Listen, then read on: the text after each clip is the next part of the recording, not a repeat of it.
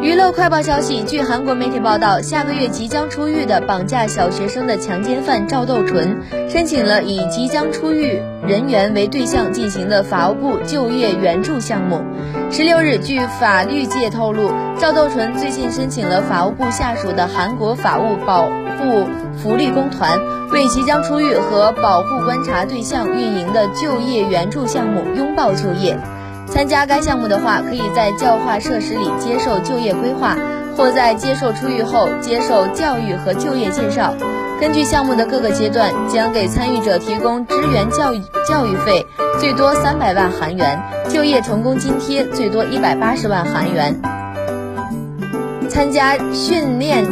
支援津贴最多二十八万四千韩元。训练奖金最多十一万六千韩元，就业设计参加津贴最多二十五万韩元等。韩国法务部相关人员解释说，赵斗淳明确了想要参加的意思，而且具有申请资格，因此计划让赵斗淳参加该项目。但是法务部预测，赵斗淳已经六十七岁，而且还是公众熟知的人物，因此很难实现实际就业。